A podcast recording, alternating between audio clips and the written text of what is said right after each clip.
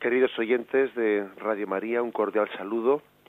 Un día más, con la gracia del Señor, proseguimos el comentario del Catecismo de nuestra Madre la Iglesia.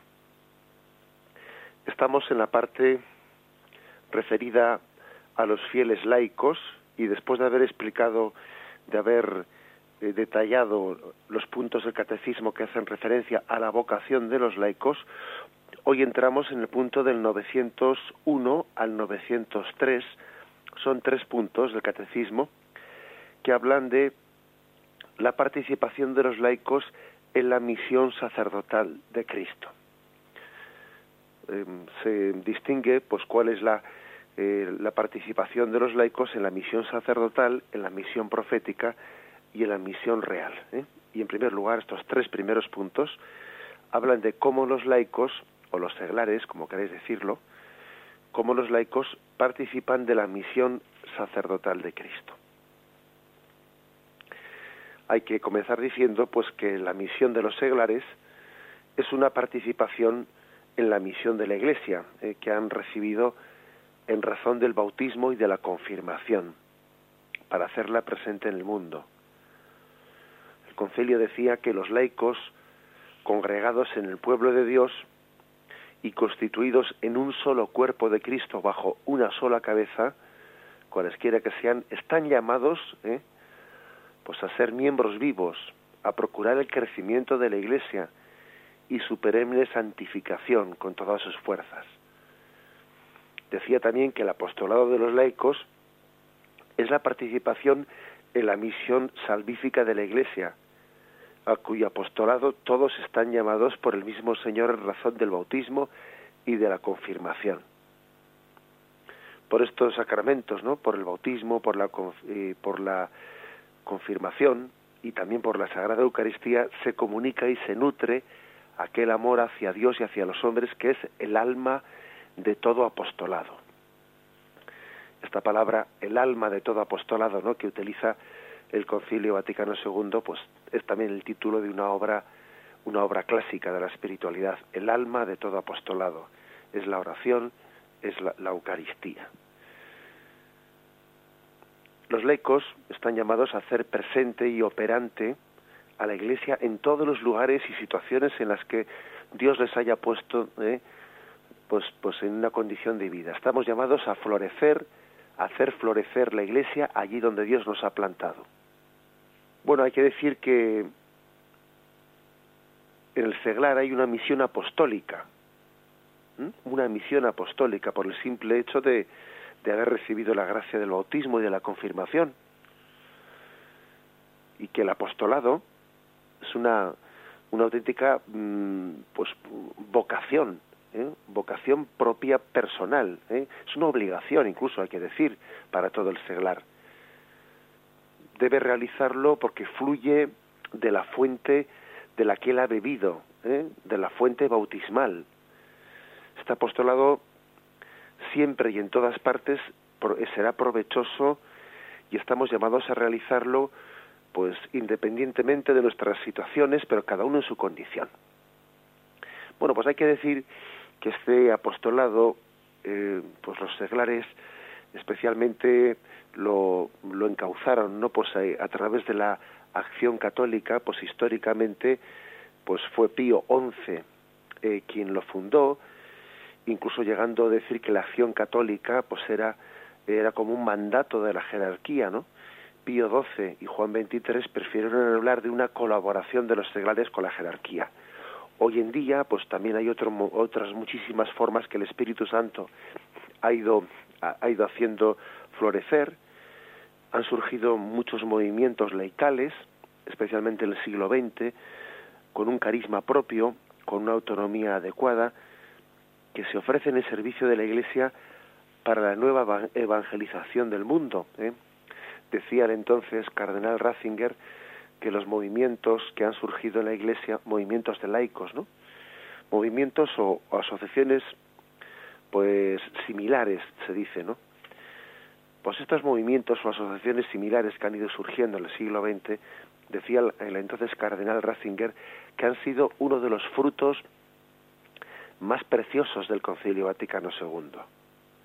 en algunas ocasiones han surgieron en los años anteriores al concilio o en los años posteriores, pero en cualquier caso em, estaban como llamando, eran una especie de mm, llamada previa al concilio o fruto del concilio. Juan Pablo II, de feliz memoria, pues fue un papa que que reconoció ¿no? en estos movimientos reconoció una forma de presencia del laicado muy especial en la, en la Iglesia y en el año 1981 cuando se celebró pues un congreso de estos movimientos en Roma él hablaba de formas nuevas de llevar adelante pues la espiritualidad del seglar en la, en la Iglesia. Y de la misma forma que que el Papa mmm, y que la Iglesia no tienen también una función universal que cumplir en la evangelización del mundo y no únicamente en su en su diócesis de Roma, también él decía que los movimientos tienen una perspectiva universal ¿eh? y también incluso supraparroquial, ¿no? que superan la estructura de la, de la parroquia o de la diócesis y tienen una dimensión mundial, algo parecido a lo que tiene el papado que tiene pues esa dimensión de ser papa y pastor de toda la iglesia del mundo. Bien, queremos con, con todo esto decir pues que hay formas nuevas, ¿no?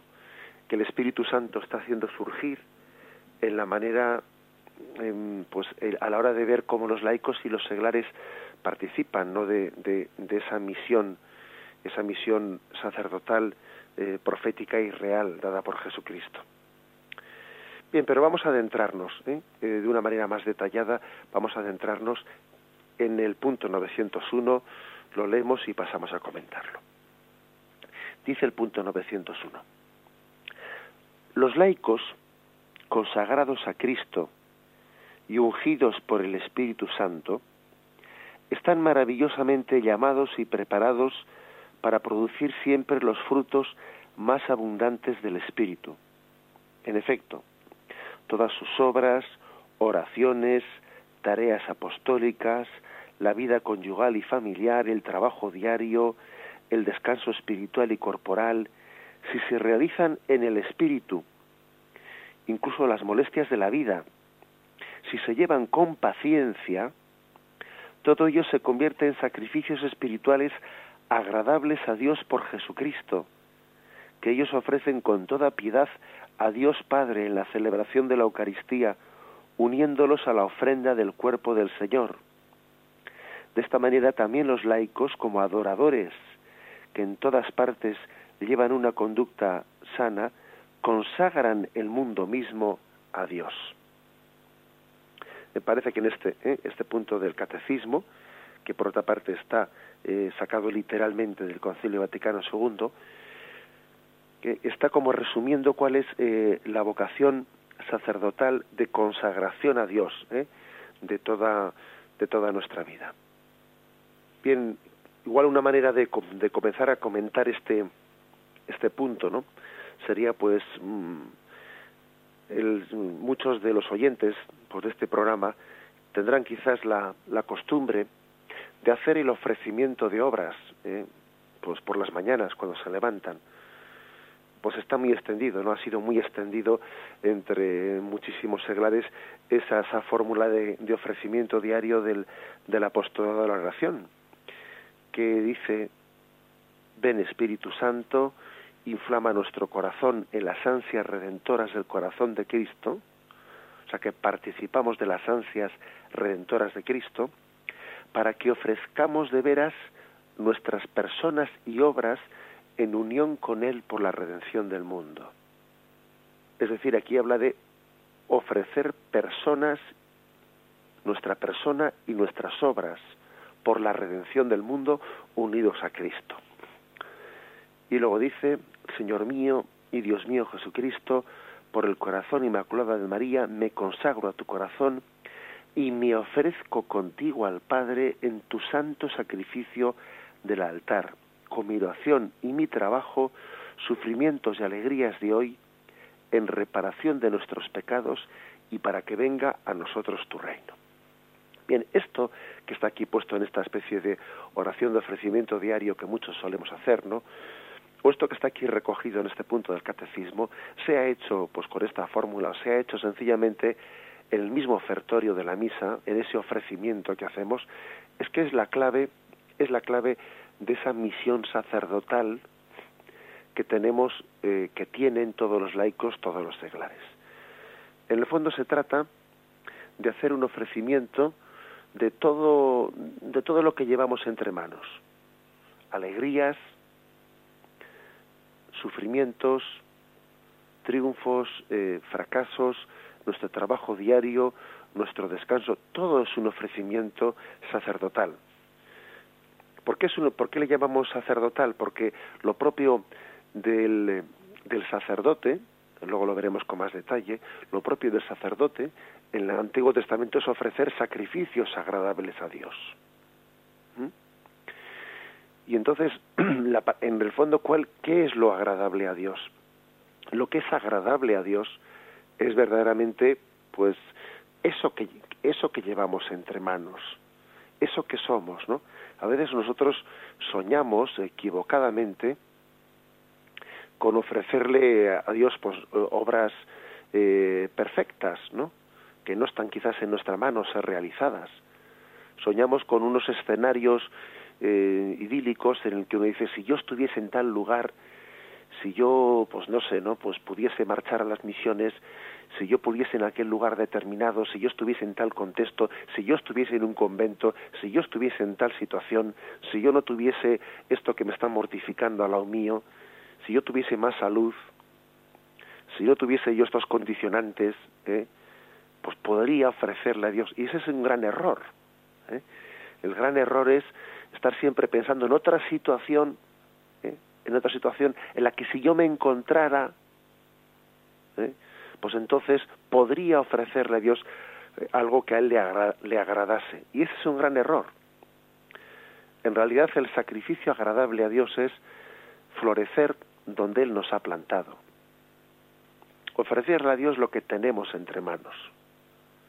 Mi impotencia, mi impotencia pues ofrecerle a Dios la conformidad de estar limitado por la situación en la que me encuentro, la mortificación también de ciertos deseos que o ciertas ilusiones que yo tendría, pero pero verdaderamente lo que Dios seguro que quiere es que yo le ofrezca partiendo de la realidad, partiendo de mi realidad, eso que tengo entre manos. Ofrécele a Dios el día que hoy comienza. Ofrécele a Dios eso que eh, tengo que hacer, que puede parecer que sea muy anodino, puede ser muy rutinario, que te puede parecer que mm, no tiene gran valor, que eso que tienes que hacer hoy, pues el hacer estas tareas, el hacer mm, pues unas compras, el sencillamente pues mm, hacer las cosas de la casa, o puede parecer cosas de poco valor, ¿no? Pero sin embargo pequeñas obras hechas con mucho amor, como decía, ¿no? La Madre Teresa de Calcuta, son las que redimen el mundo. Pequeñas obras hechas con mucho amor, hechas como para ser servidas a Cristo, como para servir a Cristo en ellas, ofrecidas para gloria de Dios. Este es el sacerdocio, pues, de, de los laicos, de los seglares, ¿no? Aquel que ofrece aquello que Dios le ha puesto en su mano. Y cuando son alegrías, son alegrías y las ofrece. Cuando son penas y son penas y las ofrece. Y las alegrías las ofrece y no se envanece en ellas. ¿Eh? Porque cuando alguien no ofrece a Dios, no hace una ofrenda de sus éxitos, lo que, lo que quiere, lo que parece es que se los apropia. Se los apropia indebidamente en vez de que sean para gloria de Dios. Y cuando alguien no le ofrece a Dios sus penas, ofrecérselas y ponerlas en sus manos y olvidarse de ellas, lo que hace es, bueno, pues darle vueltas y vueltas y vueltas eh, y estar ahí de alguna manera, pues con una melancolía, eh, cultivando una melancolía que le da vueltas y vueltas a las penas porque no sabe ofrecerlas. Señor, te ofrezco en el altar, te ofrezco mi sufrimiento, mi pena, y al ofrecértelo lo pongo en tus manos y lo dejo estar, me olvido de ello. Las alegrías y los triunfos se ofrecen para gloria de Dios y no envanecimiento propio. Los sufrimientos se ofrecen pues para que se unan a, la cruz redentora de Cristo y no sean motivo de melancolía y, eh, y tristeza interior, pues también tienen que ser ofrecidos. Como veis, pues, ¿no? Pues este, lo que está este punto indicando, pues es una, una visión de, del sacerdocio común de los fieles importantísima, porque lo propio del cristiano, ¿no? consagrado por el bautismo es hacer una ofrenda a Dios, ¿eh? una ofrenda a Dios de toda nuestra vida. Hay muchísimos, no, pues puntos del catecismo en el que, este, mejor dicho, de la Sagrada Escritura, en el que esto se refleja. Señor, los sacrificios no te satisfacen. Si te ofrecieran holocausto, no lo aceptarías. Mi sacrificio es un espíritu quebrantado, un corazón quebrantado y humillado, tú no lo desprecias. ¿Para qué serviría, no? Que, pues que uno dijese, voy a ofrecer a Dios determinados sacrificios. Si resulta que no, que no acepto mi vida, no acepto mis limitaciones, no acepto mi situación y no se la estoy ofreciendo a Dios. ¿De qué serviría que yo le ofrezca a Dios determinadas mortificaciones cuando comienzo por no aceptar mi vida y y no hacer un ofrecimiento a Dios de mi realidad con una aceptación gozosa y confiada?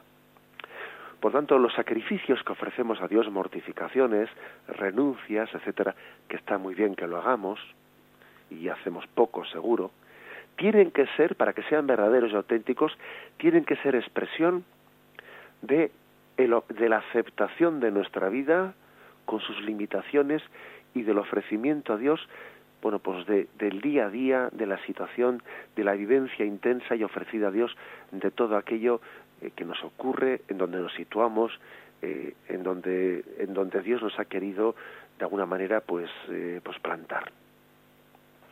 Este es pues el sentido de cómo los, eh, los laicos, los seglares, ejercen su misión sacerdotal.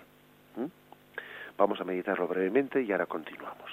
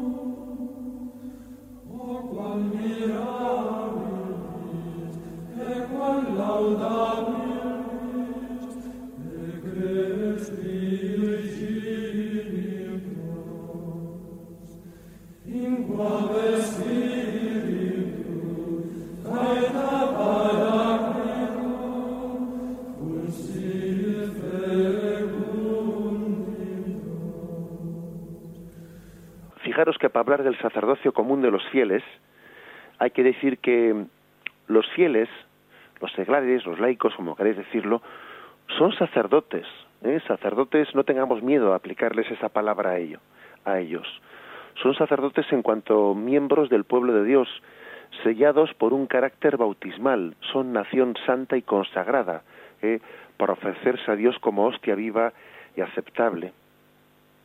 hasta tal punto es esto así que, que Romanos 12, capítulo 12, versículo primero, nos habla de ofrecer nuestra, nuestra vida como hostia santa inmaculada.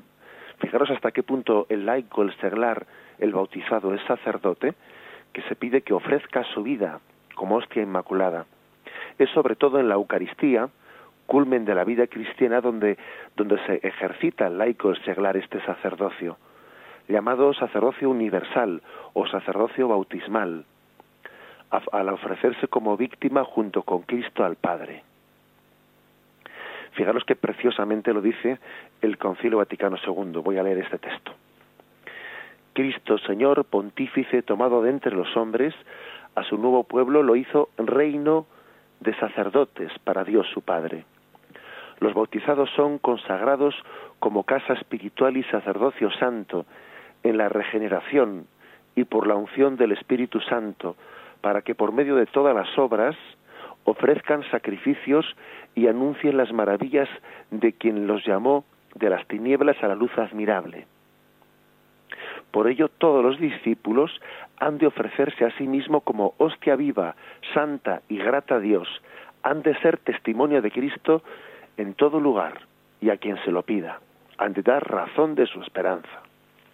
Eh, ocurre que como Lutero, como Lutero, um, el momento de romper con la Iglesia Católica, él negó, negó el sacerdocio ministerial, el sacramento del sacerdocio ministerial, del, orden sacerdotal, quiere decir, pues entonces quizás la Iglesia, al reaccionar contra Lutero, claro, subrayó mucho cuando, claro, cuando se reacciona contra una herejía, como es lógico, se, se tiende a subrayar lo contrario de lo que la herejía ha negado. ¿eh? Entonces, Lutero negó la existencia de uno de los siete sacramentos que era el orden sacerdotal y él únicamente subrayó el sacerdocio común de los fieles, el sacerdocio común a todos los bautizados y claro, el concilio de Trento lógicamente subrayó lo contrario el sacerdocio ministerial, pero gracias a Dios el Espíritu Santo a la Iglesia Católica también le, le dio la luz para mantener el equilibrio, porque para afirmar el sacerdocio ministerial no hay que negar el sacerdocio universal o común de los fieles. Y de hecho, el catecismo de Trento, el catecismo que surgió después de Trento, afirmó eh, claramente el sacerdocio, el sacerdocio común de los fieles, al cual le llamaba sacerdocio interior. Bueno, pues es una forma de llamarlo, ¿no? Sacerdocio interior, pero sacerdocio en definitiva. Fijaros algunos de los textos en los que se apoyaba el catecismo de Trento pues para hablar ¿eh? de este sacerdocio común de los fieles. Por ejemplo, Apocalipsis 1.6. Juan a las siete iglesias de Asia, gracia y paz a vosotros de parte de aquel que es, que era y que va a venir, de parte de los siete espíritus que están ante su trono y de parte de Jesucristo, el testigo fiel, al que nos ama y nos ha lavado con su sangre de nuestros pecados y ha hecho de nosotros un reino de sacerdotes para su Dios y Padre. A él la gloria y el poder por los siglos de los siglos. Amén. O sea que se llama a los cristianos reino de sacerdotes. Por ejemplo, Primera Pedro, capítulo segundo, versículo 5. Acercándonos a él piedra viva, desechada por los hombres, pero elegida preciosa ante Dios, también vosotros, como piedras vivas, entráis en la construcción de un edificio espiritual para un sacerdocio santo, para ofrecer sacrificios espirituales, aceptos a Dios por mediación de Jesucristo. O sea, que estamos llamados a ejercitar nuestro sacerdocio santo ofreciendo sacrificios espirituales. Éxodo ya en el Antiguo Testamento, ¿no? Tenemos textos como Éxodo 19:6, seréis para mí un reino de sacerdotes, una nación santa. Isaías 61:6, vosotros seréis llamados sacerdotes de Yahvé, ministros de nuestro Dios. Por lo tanto, como veis, ¿no? Pues eh, la Iglesia ha tenido clara conciencia ¿eh? de, este sacerdocio común de los fieles. Es más, es que hay una cosa que es que quizás le sorprenderá al oyente ¿eh? escuchar esto, pero es que es cierta. En el Nuevo Testamento, el término sacerdos, sacerdote o sacerdocio, no se suele referir nunca a los ministros, sino más bien se refiere a la comunidad, a lo que, a los, a lo que llamaríamos nosotros los seglares, los laicos. El término sacerdote, en el sentido que nosotros solemos utilizar sacerdocio, sacerdote ordenado para el ejercicio pues, de la Eucaristía, etcétera, el término sacerdote se utiliza más bien únicamente en la carta a los hebreos, en la carta de la carta de los hebreos. En el resto, en el resto del Nuevo Testamento, el término sacerdote se aplica a los fieles. Más bien es el término presbítero, episcopo, el que se utiliza eh, para, los, mm, para los ministros ordenados, para los sucesores de los apóstoles. El término presbítero, o por supuesto también episcopo, eh, obispo. Pero el término sacerdote, solo ya en el siglo II, se comenzó a emplear para hablar del clero. Hasta entonces, ya con, con Tertuliano, hasta Tertuliano, en el siglo II, el término sacerdos, sacerdote, se utilizaba a todos los, para designar a todos los bautizados lo que quiere decir que tenemos que recuperar ese término ¿eh?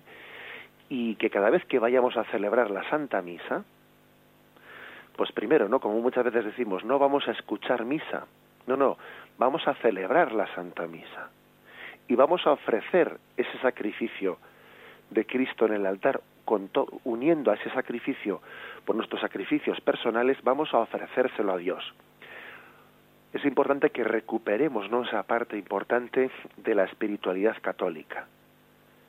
Especialmente en, la Eucaristía, cuando un seglar va a la Eucaristía, cuando va a hacer un ofrecimiento, o sea, con su sacerdocio, su sacerdocio no ministerial, ¿no? pero su sacerdocio universal, él participa ofreciendo junto con Cristo al Padre su propio sacrificio.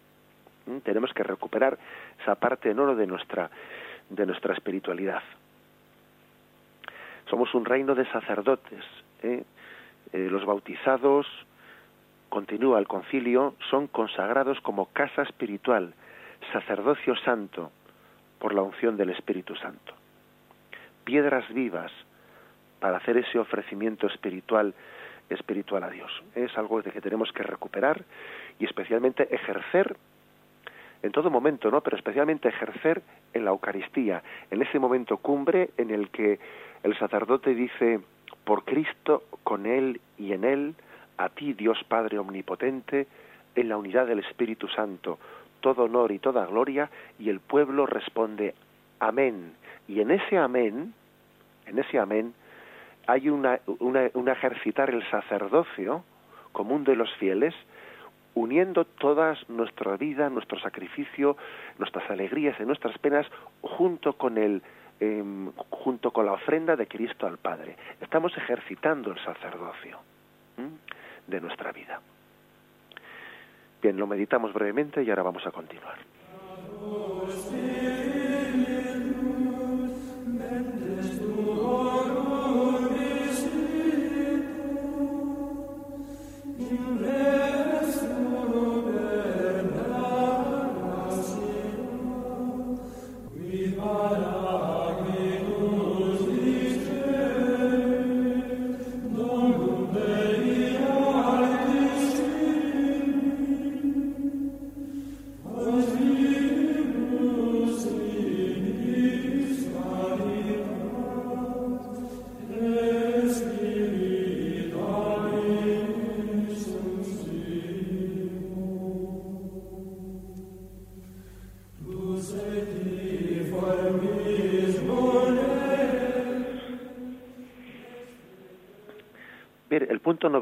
Punto 902 de esta en la que se explica esta participación de los laicos en la misión sacerdotal dice de manera particular los padres participan de la misión de santificación impregnando de espíritu cristiano la vida conyugal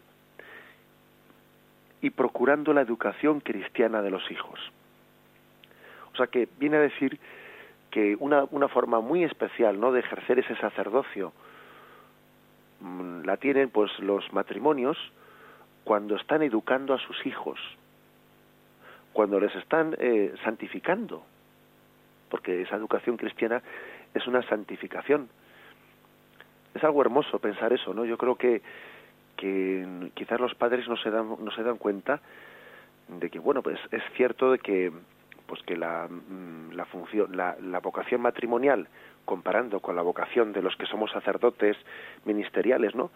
Pues hombre, pues eh, es verdad que un sacerdote tiene muchos más hijos espirituales, en el sentido que se le encomienda la santificación de bueno pues de toda una parroquia o de una parte de la grey que le ha sido como que le ha sido mm, encomendada pero es verdad también que a una familia se le han encomendado unos hijos para su santificación unos hijos y que tiene con ellos pues una forma mucho más intensa con esos hijos en concreto que Dios le ha dado una forma mucho más intensa de transmitirles el espíritu de Cristo pues claro a esos en concreto que la que puede tener el sacerdote el sacerdote ministerial con todos aquellos que les ha sido encomendado ¿eh? hay que pensar que la capacidad de transmitir a Cristo a unos hijos es inmensa y, la importancia de aprovechar ¿no? esa ocasión de esa convivencia de esas 24 horas en la que unos padres conviviendo con sus hijos les están transmitiendo a Cristo. Podríamos decir incluso que están engendrando a Cristo en ellos. Están haciendo que Cristo, eh, eh, que el hombre nuevo, ¿no? vaya naciendo en esos hijos no a través de los sacramentos, que esos sacramentos, bueno, pues los recibirá, ¿no? De manos de la Iglesia, de la Iglesia jerárquica o la Iglesia ministerial. Pero es que Cristo no solamente ha engendrado en nosotros por los sacramentos, ha engendrado en el día a día, por las actitudes, por la educación que uno recibe, por la forma en la que reza con sus padres, por la forma en la que es corregido por sus padres. Los padres están engendrando a Cristo en sus hijos cuando les educan, no conforme conforme a los principios del Evangelio. Posiblemente ellos no, no puede ocurrir que, no caigan en cuenta de este gran misterio, ¿no? Igual que San Pablo, ¿no? Igual que San Pablo dice en alguna carta, te he engendrado para Cristo. Pues yo creo que también eso pueden decirlo cualquier padre de un hijo. Te he engendrado para Cristo. Te he engendrado para la vida eterna. Un padre no solo está educando a su hijo pues para que tenga un cuerpo sano, para que tenga una educación, eh, un nivel intelectual, está engendrando para Cristo. Un padre cristiano quiere un hijo santo por encima de todo. Quiere, quiere un hijo conforme a la voluntad de Dios. La función educadora del padre y de la madre ese cordón umbilical no que físicamente que físicamente une al hijo a la madre yo creo que no es más que un símbolo eh, de, ese deseo de transmitirle a Dios al hijo cuando se ama a alguien se le desea lo mejor y lo mejor que se le puede desear es a Dios mismo es transmitirle lo mejor que uno puede desear lo, mejor que uno puede darle es transmitirle a Cristo ¿eh? por eso una de las formas principales de ejercer el sacerdocio común es engendrar en Cristo a los hijos. Teniendo como tarea principal, como preocupación principal, pues el que el que sean santos, el que sean santos. Y, hay que y esto es un examen de conciencia para todos, porque claro, a veces observamos que, que algunos padres se llevan un disgusto pues muy grande si su hijo no triunfa en los estudios, si abandona una carrera, si esto, si lo otro, pero parece que esa preocupación no es proporcional, así viven en gracia de Dios sus hijos. Y eso quiere decir que hay, un, hay una distorsión muy grande, ¿eh? una distorsión muy grande. La principal preocupación de un padre, pues es que su hijo viva en gracia de Dios ¿eh? y que sea engendrado en Cristo. Y también uno a veces pues observa cómo esto es así, ¿no? Cuando se encuentran en esta vida tantas santamónicas que lloran por sus hijos y, y rezan por sus hijos, pues porque les ven alejados de Dios. Y no consideran y por mucho que su hijo sea ingeniero, sea arquitecto, sea lo que fuere, ¿no? No dejan de sufrir porque mm, hubiese preferido que no hubiese hecho esa carrera tan brillante y hubiese estado más cerca de Dios. Y cuando uno ve padres y madres que lloran y, sufren porque sus hijos no, todavía no han descubierto ¿no? El, el, tesoro de Cristo, pues a veces hasta hasta les parece que, que se, han, se han sentido fracasados en su en su educación. Cuando uno ve es un padre que sufre, sufre en Cristo, dice, este ha entendido lo que era, lo que es su vocación de paternidad y maternidad. Claro, luego está, luego está la libertad de una persona, que no se le puede, eh, no se le puede abrir la cabeza a un hijo y meterle en la cabeza lo que él quisiera meterle, ¿no? Pero el sufrimiento, el sufrimiento del padre y de la madre, ¿no? Cuando ve que un hijo pues mm, no, no acepta, ¿no? No acepta esa, esa consagración, ese sufrimiento es, es señal de, que uno ha entendido ¿no? que el sacerdocio que está ejerciendo como padre y como madre estaba llamado a engendrar en Cristo. También creo que es bueno ¿no? que, entendamos que ese sufrimiento no tiene que ser un sufrimiento autodestructivo, no tiene que ser un sufrimiento de, de sentimiento de fracaso, no tiene que ser un sufrimiento que nos lleve un poco a, a la frustración, no, tiene que ser un sufrimiento ofrecido. Y cuando uno ofrece, lo pone en manos de Dios unido a la cruz de Cristo y queda en paz. Y queda en paz. ¿eh? El sufrimiento no tiene que ser un sufrimiento autodestructivo, porque eso sería amor propio. Sería un amor propio que le duele que me han salido mal las cosas, no he triunfado con mi hijo, no he hecho lo que yo hubiese deseado. Eso es amor propio. El sufrimiento de Santa Mónica no era un sufrimiento de amor propio, ¿eh? sino era, era un sufrimiento que de quien ofrece a Dios y pone en sus manos, porque más sufre el Señor que nosotros. Más sufre Él que nosotros. Luego tenemos que purificar nuestro sufrimiento para que no sea un sufrimiento de amor propio, de que las cosas nos hayan salido mal. Ojo con eso. Nuestro sufrimiento tiene que ser un compartir el dolor de Cristo, el dolor de Cristo, pero tiene que ser un sufrimiento ofrecido, ofrecido y una vez que uno ofrece, queda en paz. No es que deje de sufrir, no, sigue sufriendo, pero queda en paz en su sufrimiento. Bien, y leemos el último de los puntos, el 903. Los laicos, si tienen las cualidades requeridas, pueden ser admitidos de manera estable a los ministerios de lectores y de acólito. Donde lo aconseje la necesidad de la Iglesia y no haya ministros, pueden también los laicos, aunque no sean lectores ni acólitos, suplirles en alguna de sus funciones, es decir, ejercitar el ministerio de la palabra, presidir las oraciones litúrgicas, administrar el bautismo y dar la Sagrada Comunión según las prescripciones del derecho. Bueno, una de las formas, pues, ¿no?, de, también ejercer el sacerdocio o la misión sacerdotal de los laicos, aunque no sea la habitual, pero bueno, es también, dice, pues, a veces recibir el, de manos del obispo el ministerio de lector y acólito. Generalmente el ministerio de lector y acólito lo solemos recibir aquellos que vamos camino del sacerdocio ministerial. Pero ojo, también uno puede recibir el ministerio de lector y acólito mm, sin que tenga esa vocación sacerdotal para ejercerlo de una manera permanente. Y matiza este punto del, del catecismo que aunque no se haya recibido de manos del obispo pues ese ministerio de lector y acólito pues se puede de una manera extraordinaria también ejercer ejercitarlo pues eh, ayudando en la liturgia en la proclamación de la palabra incluso en la distribución de la sagrada comunión eh, pues cuando el sacerdote pues mm, tardaría más de lo que se considera un tiempo prudencial para poder administrar la Eucaristía a todo el mundo. ¿eh? Cuando el sacerdote es muy mayor y tiene dificultad también de poder él administrar la Eucaristía, etcétera, en ese momento se le permite al seglar ser un mm, lo que se dice un ministro extraordinario, extraordinario en la distribución de la Sagrada Comunión. Incluso fijaros que dice también en la administración del bautismo. A falta de sacerdote, al seglar se le permite bautizar. Un bautismo es válido, es válido cuando bueno pues lo está ejerciendo un seglar a falta de un sacerdote. ¿eh? Porque en función del bien de las almas, eh, y cuando alguien se une a la intención de la Iglesia y bautiza en el nombre del Padre, del Hijo y del Espíritu Santo, ese sacramento es válido, el del bautismo me refiero, ¿eh? aunque lo, um, lo celebre un seglar. Ahora bien, hay que decir una cosa, ¿no? que igual muchos oyentes pues lo estarán también pensando. Lo que no tendría sentido es que estas, estas acciones que, que la Iglesia las permite pues cuando hay situaciones extraordinarias, pues se realicen cuando no hay tales situaciones extraordinarias. ¿eh? No tendría ningún sentido que alguien esté, que un seglar esté bautizando a un niño cuando hay un sacerdote para poder hacerlo.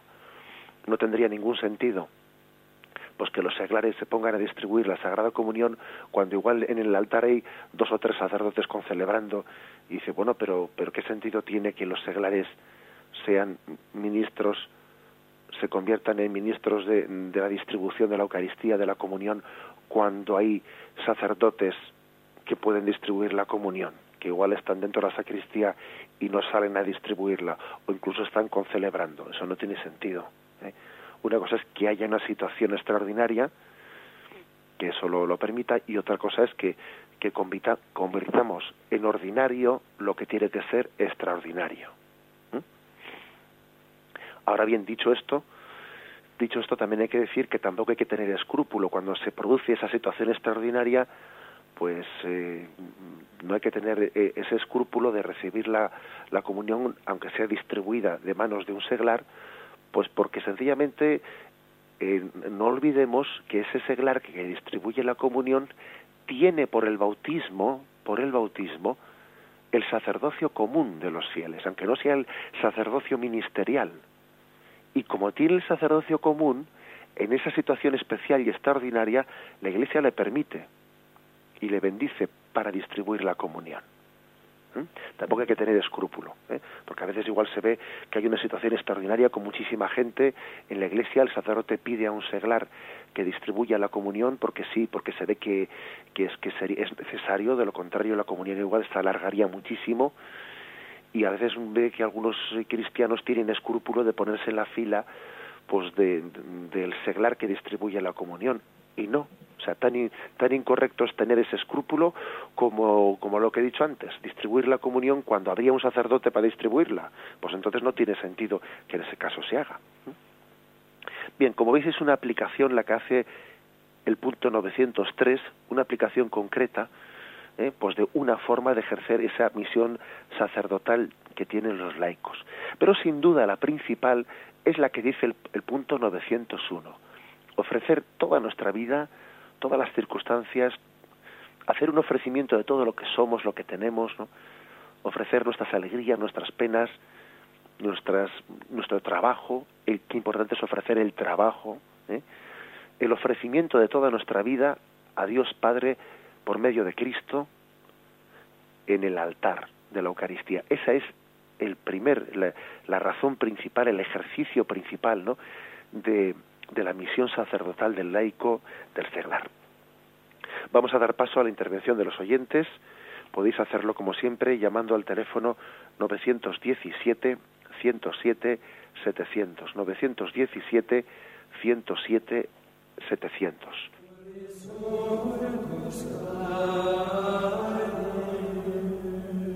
Buenos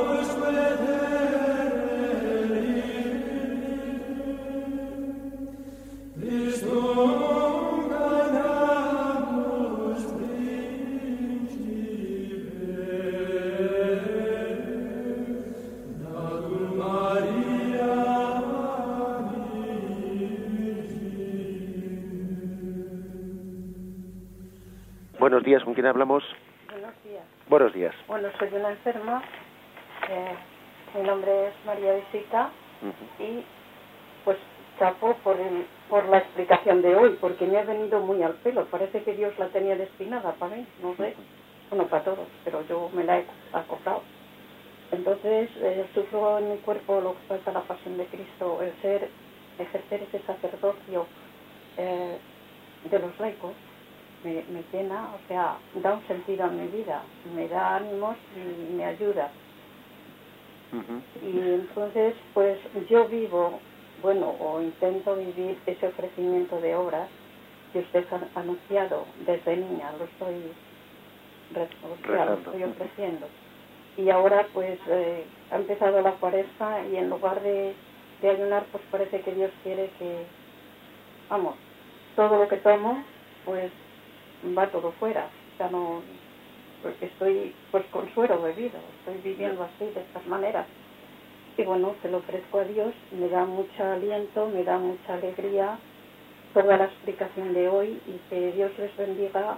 Pido por Radio María, por los dos que nos explican el catecismo, de una manera especial, pues lo de la mañana, procuro ofrecerle a Dios como penitencia en esta cuaresma el escuchar el catecismo siempre que puedo.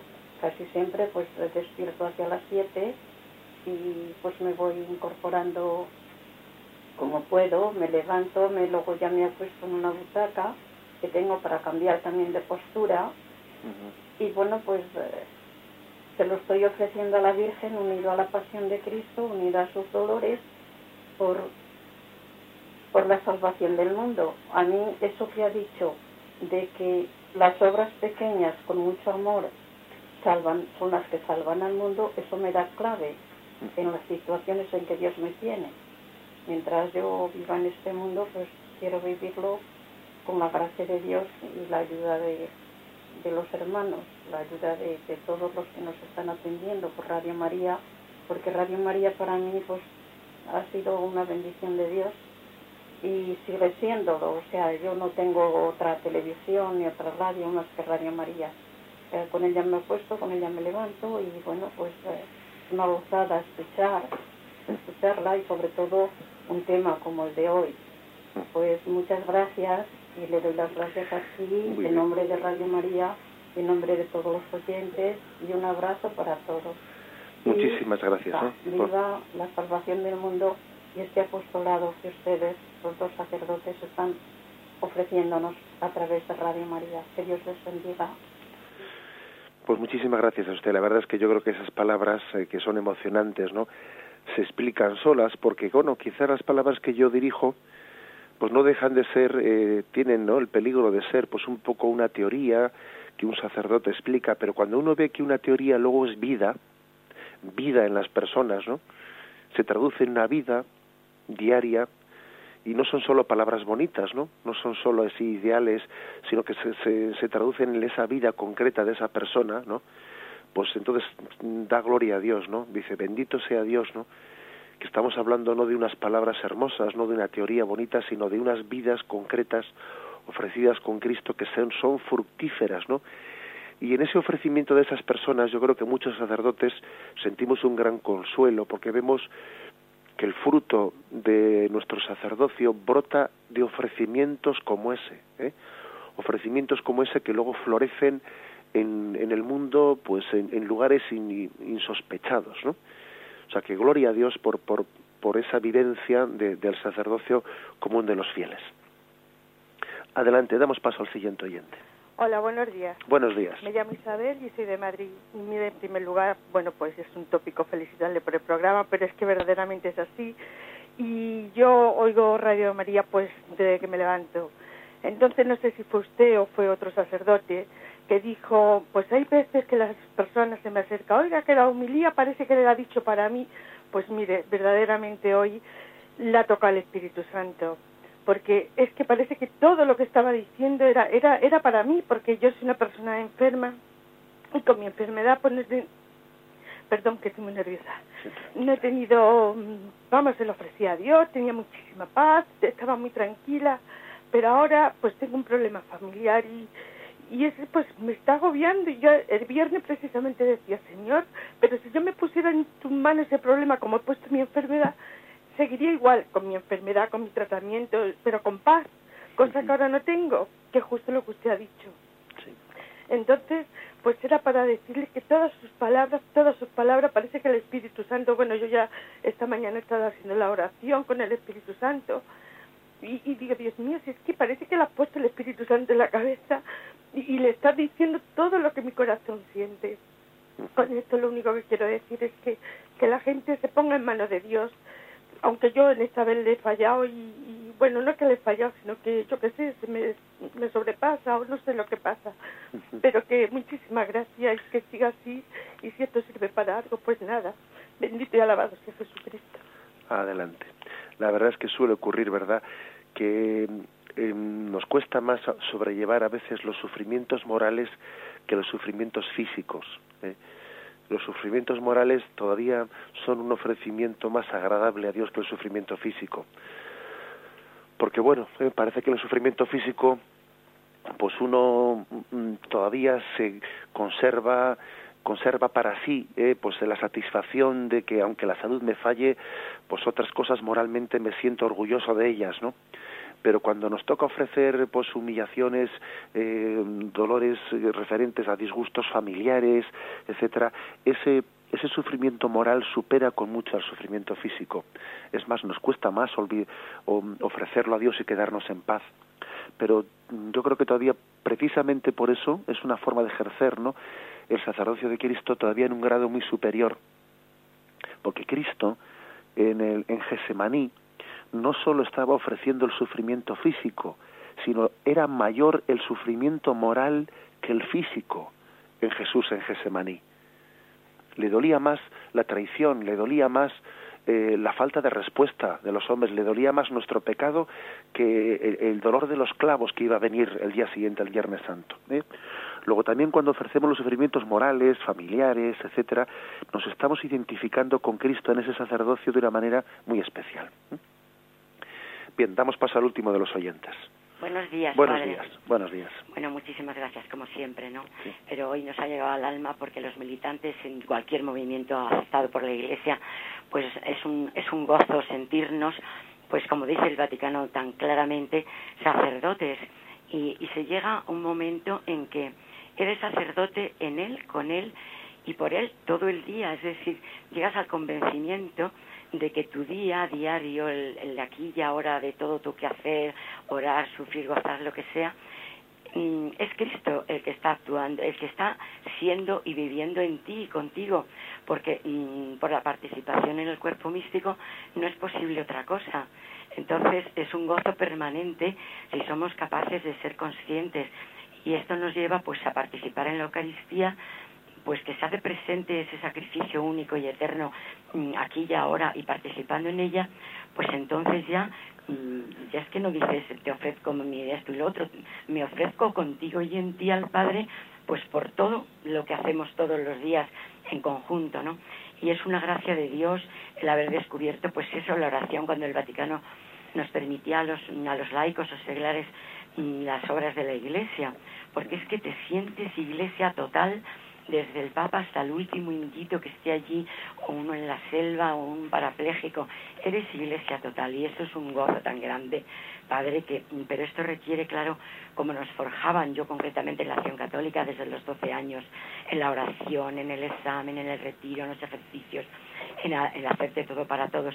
Esto graba de tal forma que aunque seas pecadora y, y falles, siempre lo llevas en el alma. Entonces, oraremos siempre para que haya sacerdotes que como usted nos lleven una y otra vez a la doctrina teológica de la Iglesia tan profunda y tan rica. Que Dios se lo pague. Muy bien, adelante. Pues bueno, tenemos el tiempo ya cumplido ¿eh? y con esa intervención del último oyente pues terminamos glorificando a Dios. ¿eh? También voy a impartiros esta bendición sacerdotal que quiere ser también pues confortadora para todos. La bendición de Dios Todopoderoso, Padre, Hijo y Espíritu Santo, descienda sobre vosotros. Alabado sea Jesucristo.